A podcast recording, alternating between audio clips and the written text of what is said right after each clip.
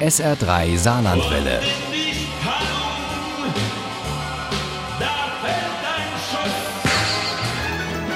Der Krimi-Tipp. Im Krimi-Tipp heute Abend nehmen wir Sie mit auf eine Zeitreise ins New York der 60er Jahre. Dort lässt Amanda Cross ihre Krimi-Reihe spielen, in der die Literaturprofessorin Kate Fansler knifflige Fälle löst. 1964 erschien in den USA der erste Fansler-Fall.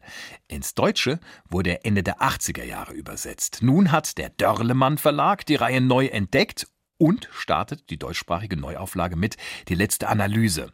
Isabel Tentrup die hat Kate Fenslers ersten Fall gelesen. Kate Fensler ist Literaturprofessorin in New York und etwas verdrossen wegen der Frühlingsgefühle, die sich gerade überall auf dem Campus Bahn brechen. Der Frühling auf einem amerikanischen Universitätsgelände, selbst auf einem städtischen wie diesem, ließ die Fakultät unvermeidlich in eine Stimmung von Mattigkeit, Gereiztheit und Überdruss verfallen. Vielleicht dachte Kate, ist das so, weil wir älter werden, während die Studenten wie die Volksmassen Cäsars auf der Via Appia immer gleich alt bleiben. Sie warf einen Blick auf die Studenten, die auf jedem erreichbaren Rasenstück lagerten oder miteinander schmusten. Und sie sehnte sich, wie jedes Mal im Frühling, nach einem würdevolleren, weniger unordentlichen Zeitalter. Vor Kates Büro warten Studierende auf die Sprechstunde, in ihrem Büro die Kriminalpolizei. Es geht um Janet, eine Studentin. Sie hatte Kate vor einiger Zeit nach einem Psychoanalysten gefragt. Kate empfahl einen alten Freund, Dr. Emanuel Bauer. Doch auf dessen Couch wurde Janet nun ermordet. Emanuel ist dringend tatverdächtig. Absurd, findet Kate, denn ihrer Ansicht nach haben die Polizisten von so vielem einfach keine Ahnung.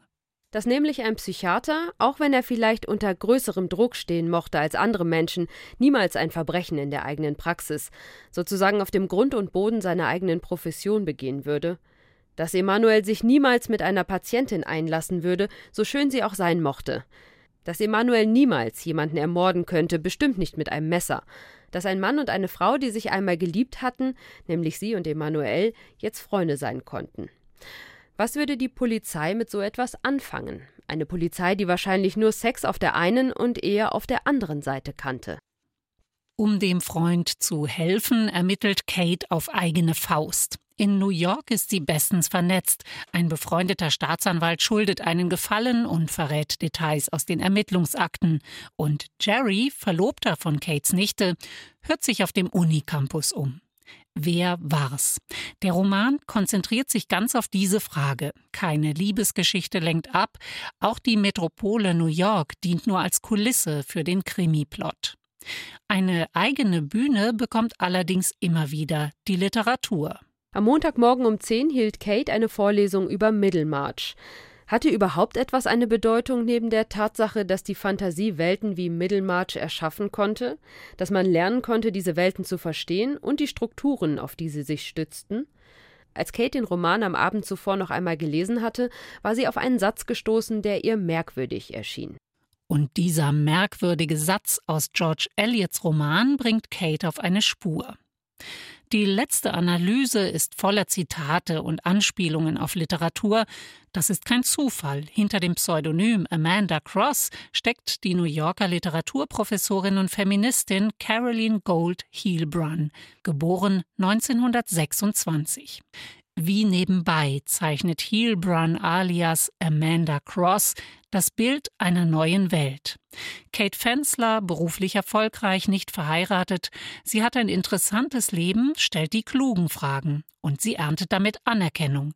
In den 1960er Jahren war das alles andere als selbstverständlich und bis heute ist dieser Krimi lesenswert. Die letzte Analyse, ein Fall für Kate Fensler von Amanda Cross, ist bei Dörlemann erschienen. Das Buch hat 335 Seiten und kostet 18 Euro. Das E-Book gibt's für 13,99 Euro. Ohne Krimi geht die Mimi nie ins Bett. Für Mimi und andere Krimi-Fans. SR3 Saarlandwelle. Hören, was ein Land fühlt.